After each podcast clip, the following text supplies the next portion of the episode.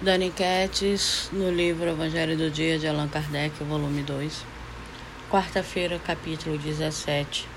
Sede perfeitos. Sede, pois, perfeitos, como vosso Pai celestial é perfeito. Mateus, capítulo 5, versículo 44, 46 e 48. O homem de bem, item 3. O verdadeiro homem de bem é aquele que pratica a lei de justiça de amor e de caridade com pureza.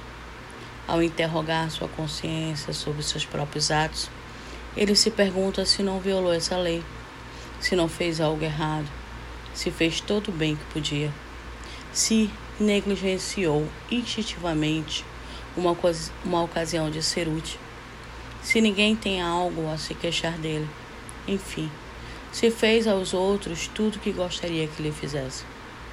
Ele confia em Deus na sua bondade, na sua justiça e na sua sabedoria. Sabe que nada acontece sem a sua permissão e em tudo se submete à vontade do Criador. Acredita no futuro, por isso, põe os bens espirituais acima dos bens temporais. Sabe que todas as contrariedades da vida, todas as dores, todas as decepções são provas ou expiações e as aceita sem se queixar. O homem de bem que já desenvolveu intimamente o sentimento de caridade e de amor ao próximo faz o bem pelo bem, sem esperar retorno. Retribui o mal com bem, toma a defesa do fraco contra o forte e sempre sacrifica seus interesses em favor da justiça. Sente satisfação nos benefícios que distribui nos serviços que presta, nas coisas bem-sucedidas que faz, nas lágrimas que enxuga, nas consolações que leva aos aflitos. Seu primeiro gesto é pensar nos outros antes de pensar em si mesmo. É tratar dos interesses dos outros antes de cuidar dos seus. Ele é o oposto do egoísta, que calcula os ganhos e as perdas de toda ação generosa. Ele é bom, humano e afável para com todos, sem distinção de raças ou crenças, porque vê irmãos em todos os homens. Respeita nos outros todas as convicções sinceras e não condena os que não pensam como ele. Em qualquer circunstância, a caridade é seu guia. Diz a si mesmo que quem prejudica os outros com palavras maldosas, quem fere a suscetibilidade de alguém, com seu orgulho e desprezo. Quem não recua diante da ideia de causar um sofrimento, uma contrariedade, ainda que amena, quando poderia evitá-la, falta com seu dever de amor ao próximo e não merece a clemência do Senhor. O homem de bem não tem ódio nem rancor, nem desejos de vingança. A exemplo de Jesus, perdoa e esquece as ofensas e só se lembra dos benefícios porque sabe que será perdoado conforme houver perdoado. É indulgente para com as fraquezas alheias, porque sabe que também precisa de indulgência. E recorda essas palavras de Jesus: Que aquele que estiver sem pecado lhe atire a primeira pedra. Não se comprais em procurar os defeitos alheios, nem em colocá-los em evidência se a necessidade o obriga a isso, procura sempre o bem que possa atenuar o mal. Examina as suas próprias imperfeições e trabalha sem cessar para combatê-las. Todos os seus esforços se encaminham de forma que possa dizer no dia seguinte que há nele algo melhor do que no dia anterior. Não exalta sua inteligência nem suas habilidades à custa dos outros.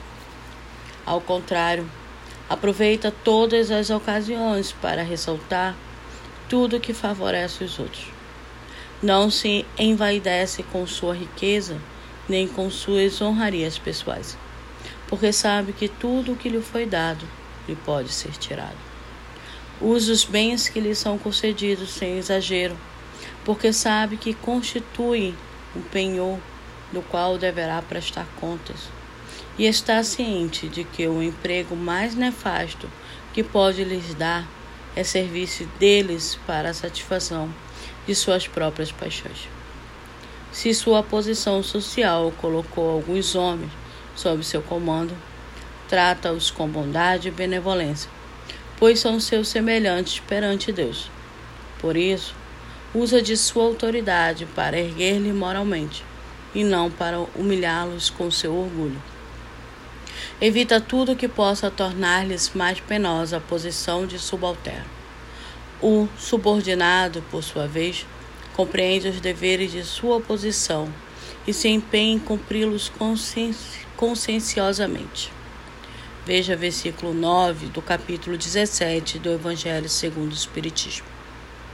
Finalmente, o homem de bem respeita todos os direitos que as leis da natureza atribuem aos seus semelhantes, como gostaria que respeitassem os seus. Essa não é a relação completa das qualidades que distinguem um homem de bem, mas quem quer que se esforce para possuir as que foram enumeradas aqui, está no caminho que conduz a todas as outras em O Livro dos Espíritos, questões 907. Como o princípio das paixões é inato, ele é por si só mal? Não. A paixão está no excesso conjugado com a vontade, pois o princípio foi dado ao homem para o bem, e as paixões podem levá-lo a grandes coisas. É o abuso que delas faz que acarreta o mal. Vida plena. Tenho refletido sobre as sementes que planto e os frutos que devo colher constantemente. Devemos fazer isso constantemente, porque até mesmo o bem que você deixa de fazer, esse ficará para a cobrança. Prece.